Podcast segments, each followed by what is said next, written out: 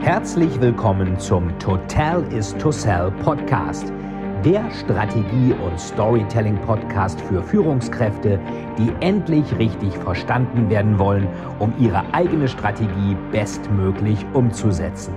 Hier dreht sich alles rund um Ihre eigene Story und Strategie für Ihr persönliches Happy End. Viel Spaß!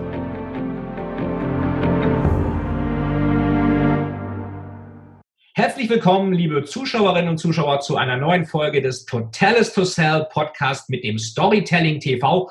Und heute ist Bodo Vorrat bei mir, Gründer und Chef von Vorrat Associates, eine Executive Search ähm, Consultancy, die aber noch viel mehr macht. Und wir wollen uns heute mal anschauen, was ist eigentlich, wenn ich jetzt mich beruflich verändern will in der Krise, eigentlich wichtig? Geht das in der Krise überhaupt? Und wie können solche Leute wie Bodo Vorrat da eigentlich mit ihrer Expertise bei helfen? Bodo, ich freue mich sehr, dass du heute dabei bist. Herzlich willkommen. Ja, vielen Dank, Veit. Schön, dass ich dabei sein darf. Ja, wunderbar. Ich hätte ein paar grundsätzliche Fragen, aber vielleicht starten wir davor mit der ähm, ähm, allerwichtigsten Frage, die wahrscheinlich einigen auf der Seele brennt. Äh, Du hast ja extrem lange Erfahrung auch mit Rekrutierungsprozessen, mit der ähm, Beratung von Firmen, mit der Notwendigkeit, wen brauchen die, auch Transformation meinetwegen von der Beratung in die Industrie. Ähm, wie ist deine Einschätzung des Personalmarkts jetzt in Zeiten von Corona? Kann man sagen, dass der Fachkräftemangel vorbei ist oder fängt er gerade erst an? Oder was ist eigentlich, was, was muss ich machen, wenn ich mich jetzt verändern möchte. Geht das jetzt überhaupt? Oder was würdest du solchen Wechselwilligen oder Leuten auf dem Arbeitsmarkt oder so, was ist deine Einschätzung dazu? Danke für die Frage. Ist natürlich etwas, was die, was die äh, meisten, ich, momentan sehr aktuell und sehr umtriebig beschäftigt. In der Tat ist es so, gibt es eine zwei Sichtweisen. Das eine ist natürlich aus der Sicht eines, eines potenziellen Kandidaten, die andere Sicht ist die aus den Unternehmen, die natürlich gerade momentan die Situation verschärft betrachten müssen aus der Kostensicht, die natürlich dann sagen, naja, inwieweit können wir uns die Mitarbeiter momentan leisten? Dafür gibt es ja von der Politik entsprechende Instrumente. Ich glaube, die Seite kriegen wir ganz gut in den Griff. Die Kandidatenseite hat natürlich, und da habe ich viele Gespräche jetzt in den letzten Wochen geführt, natürlich die Sorge, wenn sie heute wechseln würden, inwieweit, äh, wenn die Krise länger andauert, würde das eventuell in der Probezeit dazu führen, dass ich der Erste bin, der wieder gehen muss? Das sind alles die Fragen, die natürlich momentan sehr stark beschäftigen. Ich glaube, insgesamt auf dem Personalmarkt als solches und dass man jetzt irgendwie sagen kann, der Fachkräftemangel wäre jetzt vorbei. Ich glaube, das passiert gar nicht. Ich glaube eher, dass sich der Fachkräftemangel nochmal stärker verschieben wird, weil sich die Arbeitswelt sehr stark verschieben wird. Wir haben ja schon mal darüber gesprochen in der Vergangenheit, dass wir gesagt haben, die Arbeitsweise, die Arbeitsprozesse werden sich massiv verändern. Das erfordert andere Skills. Diese anderen Skills müssen entweder ausgeprägt erst werden ne, oder eben am Arbeitsmarkt sich äh, nochmal äh, zusätzlich beschafft werden. Insofern, ich glaube, das wird sich sehr stark verschieben. IT wird ein noch stärkerer Fokus werden durch neue Technologien, die wir jetzt nutzen müssen und auch nutzen wollen. Insofern glaube ich, es wird eine Verschiebung stattfinden, aber es wird der Fachkräftemangel wird weiterhin bestehen.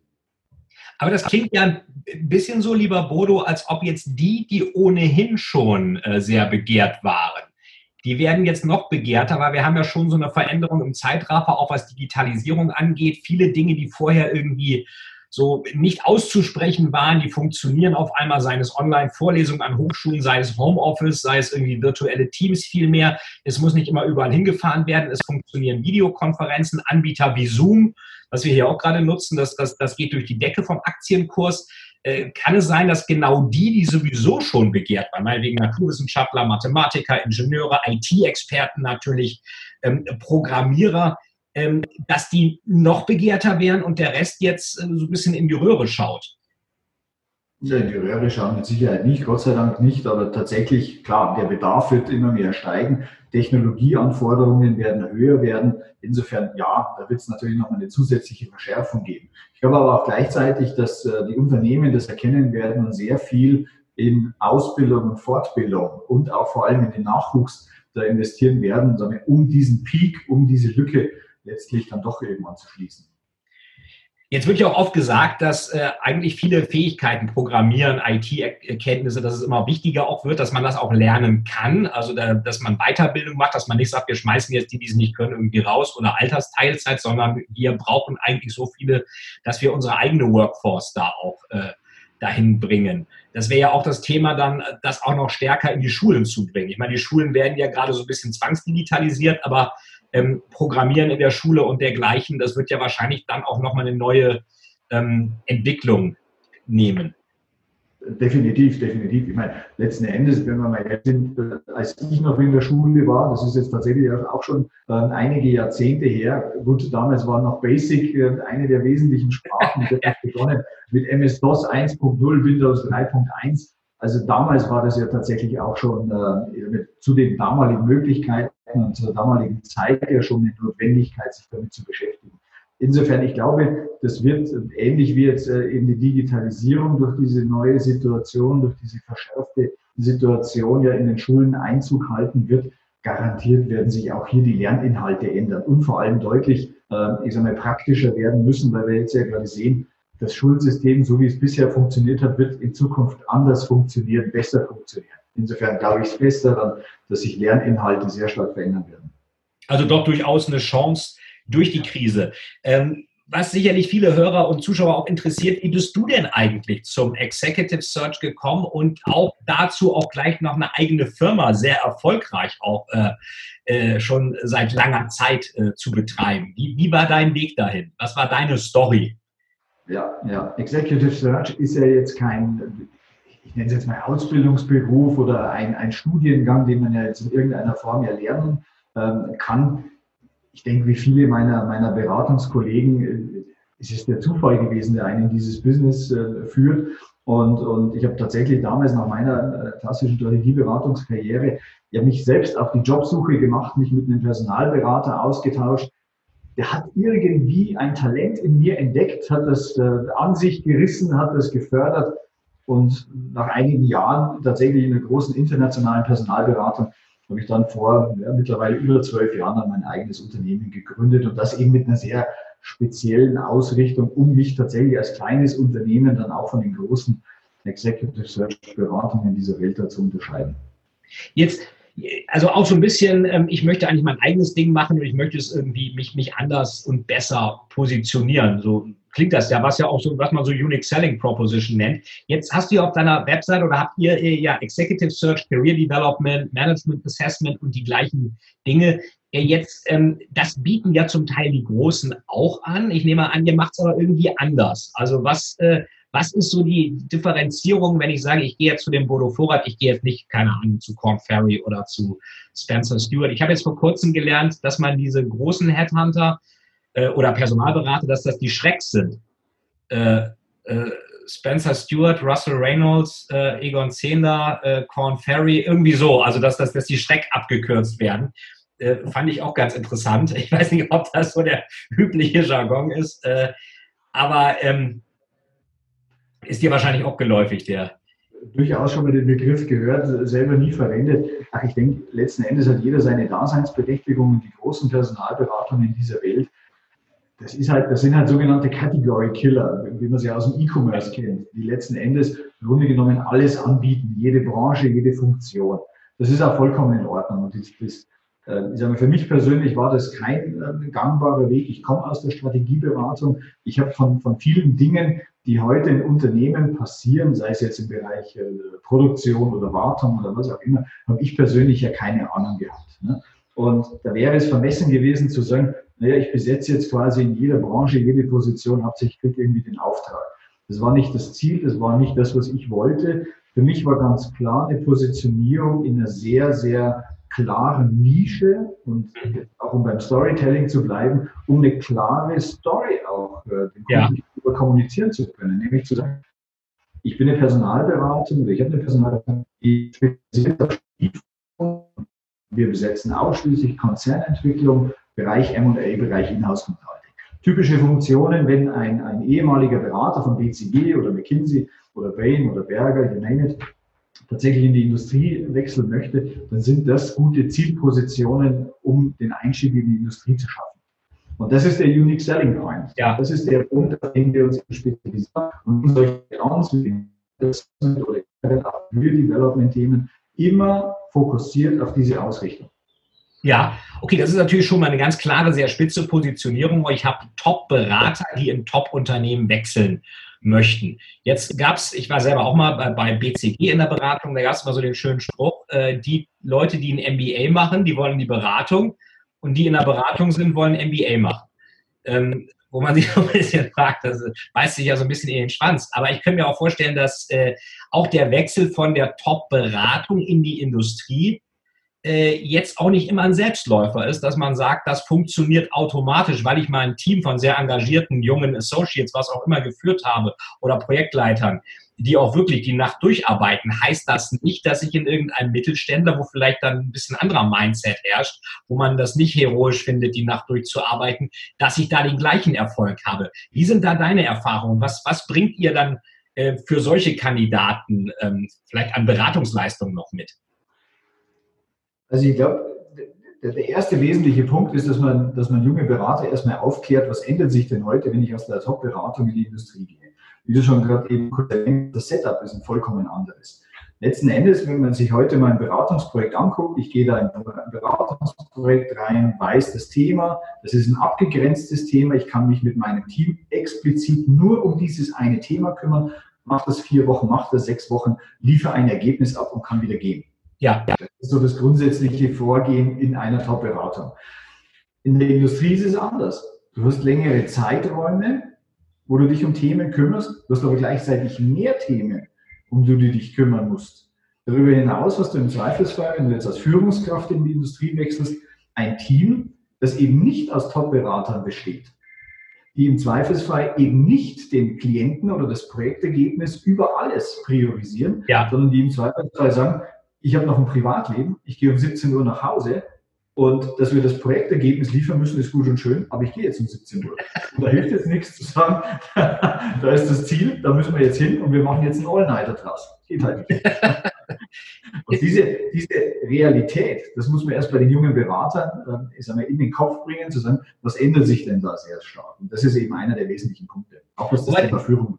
Da, da, da hätte ich doch zwei Fragen dazu. Das erste ist erstmal, ähm, ist das ein schwieriger Transformationsprozess, äh, den du da den Beratern auch nahebringen musst, damit sie da nicht zu sehr ins kalte Wasser springen? Und das Zweite ist, sie müssten es ja eigentlich von ihren Kunden kennen, weil die Unternehmen, wo die Berater engagiert werden, machen ja auch keine All-Nighter normalerweise. Also seine sind vielleicht Investmentbanken oder Private Equity oder was auch immer, aber ich nehme an, so ein äh, mittelständischer Maschinenbauer, der jetzt eine neue China-Strategie möchte, der wird da auch nicht alle Nächte durcharbeiten, nur weil vielleicht gerade McKinsey im Haus ist. Naja, aber das ist ja ein wesentlicher Teil des Geschäftsmodells, dass die Berater eben dann vor Ort sind beim Kunden. Und selbst ja. wenn der Klientenmitarbeiter um 17 Uhr nach Hause geht, sitzt der Berater bis um 2 Uhr nachts da und versucht, die besten Ergebnisse für seinen Klienten rauszuholen und zusammenzutragen und am Ende des Tages in eine Folie zu gießen. Also insofern, äh, auch wenn der Kunde früher geht, er ist ja trotzdem da, der Berater. Ja, okay, das ist wahr. Also eigentlich müsste dann der Berater, der in die Industrie geht, gleich ein Beraterteam akquirieren. Äh, was ja auch von den Alumni-Abteilungen der Beratung durchaus positiv gesehen werden würde. ja, definitiv, definitiv. Aber in der Regel so eine Strategieabteilung, da sind ja schon Leute da, die muss ich ja übernehmen, die kann ich ja nicht. Ja, genau. Ich glaube, man äh, äh, stellt auch deswegen einen ehemaligen Berater ein, um die Expertise zu haben und um dann vielleicht auch künftige Beratungshonorare von extern auch zu sparen. Ähm, könnte ich mir auch. Das wäre dann, wär dann der klassische Weg des Inhouse-Consultings, zu ja. sagen, wir bauen eine interne Beratungsgruppe auf. Tatsächlich das stimmt. Das ist Jetzt, einer der Faktoren. Jetzt gibt es ja, lieber Bodo, den schönen Begriff Headhunter. Ähm, das klingt, das ist auch wieder, wir haben ja über Storytelling auch schon öfter gesprochen. Es gibt ja immer so Sachen, die sind irgendwie sticky, die bleiben haften und meist bleiben sie haften, wenn das auch irgendwie so ein bisschen nicht immer nur positiv klingt. Wie stehst du zu diesem Begriff Headhunter? Ich finde, der klingt ein bisschen martialisch. Ja. Also ich persönlich sehe das nicht so als den optimalen richtigen Begriff. Ich für mich sage, ähm, ich bin eher der, der äh, Personalberater und der wesentliche Aspekt in dem Wort ist Berater. Ich sehe mich tatsächlich als Berater für Kunden, aber eben auch für Kandidaten. Insofern, Headhunter ist nicht mein Begriff. Wenn es denn unbedingt ein englischer Begriff sein muss, dann lieber noch Talent Hunter. Talent Hunter, okay, ja.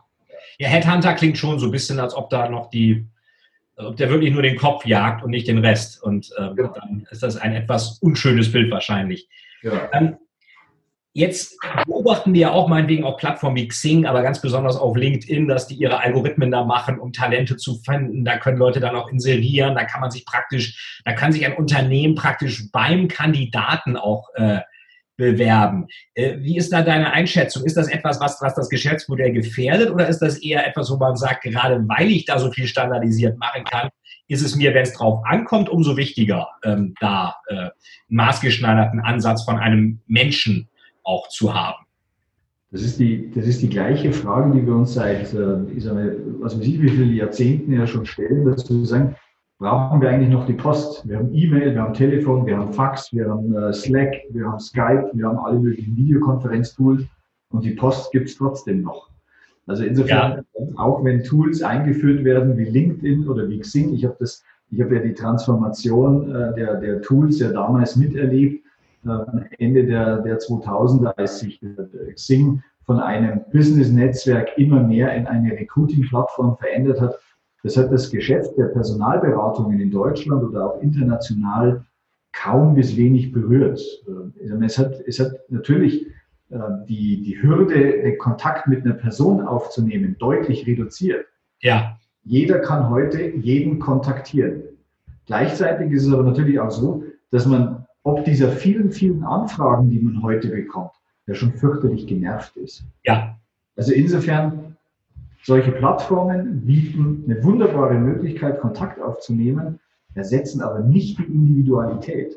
Ja. Gleichzeitig für Kandidaten, und das ist ein ganz, ganz wesentlicher Aspekt, ist es ja, dass der Kandidat ja auch ein Stück weit einen neutralen Sparringspartner ja braucht.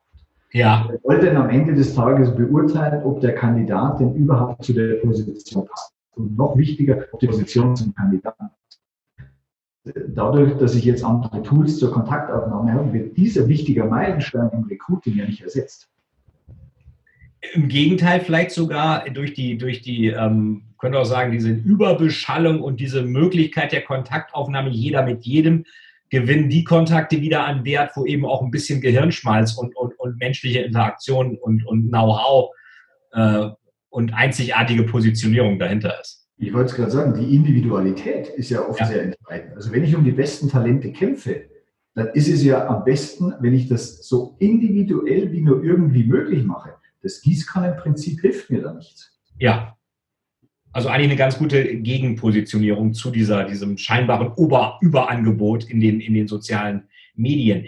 Wenn, ähm, wenn jetzt jemand äh, von der Hochschule kommt und meinetwegen jetzt nicht IT studiert hat und äh, sich jetzt sagt, ich meine, ihr, ihr beratet wahrscheinlich äh, keine, keine Absolventen, die, die frisch von der Hochschule kommen, aber trotz allem, wir haben einige Hörer auch, die gerade genau dieses Schicksal jetzt haben.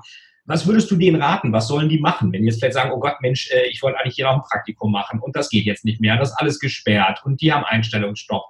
Ähm, was, was wäre eine gute Strategie, wenn ich jetzt äh, von der Uni komme und äh, vielleicht kein Big Data Warehousing Experte bin und trotzdem gern einen Job hätte. Ich meine, wir sind alle noch genug, dass wir uns erinnern können, wie die Krise 2008, 2009 ja war. Ja. Wir eine ähnliche Ausgangssituation. Es gab auch damals Branchen, die kaum bis gar nicht davon betroffen waren. Das sind natürlich dann interessante äh, Zielarbeitgeber, mit denen man sich dann im Vorfeld auseinandersetzen sollte. Also wenn ich heute als, als äh, junger Hochschulabsolvent mir Gedanken darüber mache, was will ich denn in der Zukunft tun, sollte ich mir natürlich im ersten Schritt Gedanken darüber machen, welche Branchen werden von der Krise profitieren oder eben in großer Gefahr sein. Ich mache das an einem schönen Beispiel fest, weil das für mich so wirklich greifbar ist aus der Krise 2008, 2009. Tatsächlich einer äh, meiner größten Kunden, das ist die Karl Zeiss AG, ein, ein wirklich äh, ist ein international sehr, sehr bekannter, renommierter Optikkonzern. Die haben eine große Sparte, die Halbleitersparte. Mhm. Die hatten damals einen Marktanteil vor der Krise, ich würde mal sagen, 50, knapp über 50 Prozent haben sich den Markt geteilt mit Nikon und mit Canon. Also nicht was Kameras betrifft, sondern in der Halbleitersparte. Ja. So, äh, Nikon und Canon haben damals in der Krise en masse Leute entlassen, haben nicht äh, äh sozusagen auf die Zukunft geguckt und Zeiss hat das nicht getan. Zeiss hat alle Mitarbeiter behalten, hat keinen einzigen ausgestellt. Dann kam relativ äh, 2009 relativ schnell der, der Umschwung im Sommer, Herbst 2009 innerhalb von sechs Wochen. Und Zeiss war der einzige, der in der Halbleiterbranche lieferfähig war. Nikon und Canon waren nicht mehr lieferfähig. Zeiss hat auf die Zukunft gesetzt. Zeiss hat nach vorne geguckt und hat die Chance der Krise absolut begriffen und hat heute einen Marktanteil von deutlich über 80 Prozent. Das ist ja ein bisschen wie am Aktienmarkt fast, also Kaufkurse nutzen, antizyklisch. Ähm, das wird ja auch gerne mal so Sonntagsreden gemacht. Viele Unternehmen ähm, halten sich dann doch nicht dran. Die, die es machen, die Zeiss, stehen dann letztendlich gut da. Also könnte ich ja auch als Absolvent zum Beispiel mir anschauen, was ist eine Zukunftsbranche und vielleicht meinen eigenen Pitch auch so machen. Mit mir zusammen können Sie jetzt antizyklisch in die Zukunft gehen und am Ende als Gewinner dastehen und eben nicht, äh, seien Sie doch mal gnädig, ich brauche jetzt einen Job und jetzt ist gerade Krise. Das ist doch, äh, bitte seien Sie christlich und stellen Sie mich ein. Also auch sagen, what's in for me für das Unternehmen? Was bringe ich eigentlich mit? Was ist meine Story dabei? Definitiv. Also wichtigste Botschaft ist immer, glaube ich, die Chance in der Krise sehen, sich im Vorfeld vernünftig Gedanken darüber machen, was sind äh, spannende Zielarbeitgeber und dann sich selbst am besten durch ein exzellentes Storytelling verkaufen können. Wenn jetzt, äh, jetzt, jetzt haben wir über Bewerber gesprochen. Äh, äh eure Kernklienten äh, sind ja äh, doch schon eine gewisse Karrierestufe höher. Wenn jetzt jemand hier zuhört und sagt, ich möchte mich jetzt gern verändern, ich bin vielleicht in einer Beratung, ähm, was ist so das, das Profil, äh, was sich an dich wenden sollte? Wir haben schon gelernt, Berater, wahrscheinlich auch nicht gerade die totalen untersten Karrierestufen, aber wer, ähm, wer ist so das typische Zielprofil? Wer, wer, wer sind besonders diejenigen, die bei euch ähm, dann auch erfolgreich vermittelt werden? Ich trenne die Antwort in, in, in zwei Teile. Das eine ja. ist, ich versuche eher äh, die Frage allgemein zu beantworten, nämlich dann, wenn ich sage, äh, immer dann, wenn ich eine neutrale Meinung brauche oder einen Sparringspartner für meine berufliche Karriere haben möchte. Ja. Dann ist es gut, mit einem Personalberater, meinetwegen auch mit einem Headhunter zu sprechen. Ja.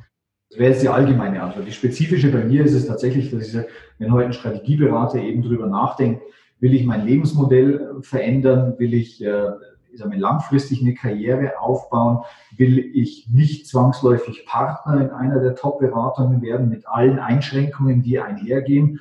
Geld ist positiv, Leben vielleicht ein bisschen schwieriger dadurch oder ja. deutlich schwieriger dadurch. immer dann, immer dann, wenn ich sage, ich brauche einen Sparingspartner, dann ist es der, der, richtige Zeitpunkt, auf einen Personalberater eben zuzugehen. Und das ist jetzt ein Stück weit unabhängig von dem, von dem Karrierelevel, aus meiner Sicht zumindest. Klar, je seniorer die, die, der, der Level ist, umso eher ist die Wahrscheinlichkeit, dass man sich an einen Personalberater wendet. Aber der Zeitpunkt wäre auch jetzt. Wenn jemand jetzt sagt, ich habe den ganz perfekten Case dafür, ich möchte mich jetzt verändern Richtung Industrie. Die Industrie braucht genau meine Kompetenz. Wenn ich bin meinetwegen Projektleiter bei, bei Bain oder weiß auch immer wo, ähm, spricht auch nichts dagegen, jetzt das Gespräch mit dir zu suchen. Ja, ganz im Gegenteil. Wenn ich ja. als Top-Strategieberater verstehe, was das Problem des Kunden ist, was ist jetzt gerade momentan seine Herausforderung, da bin ich als Berater doch am besten geeignet dafür, um das Problem, das er hat, zu lösen. Ja.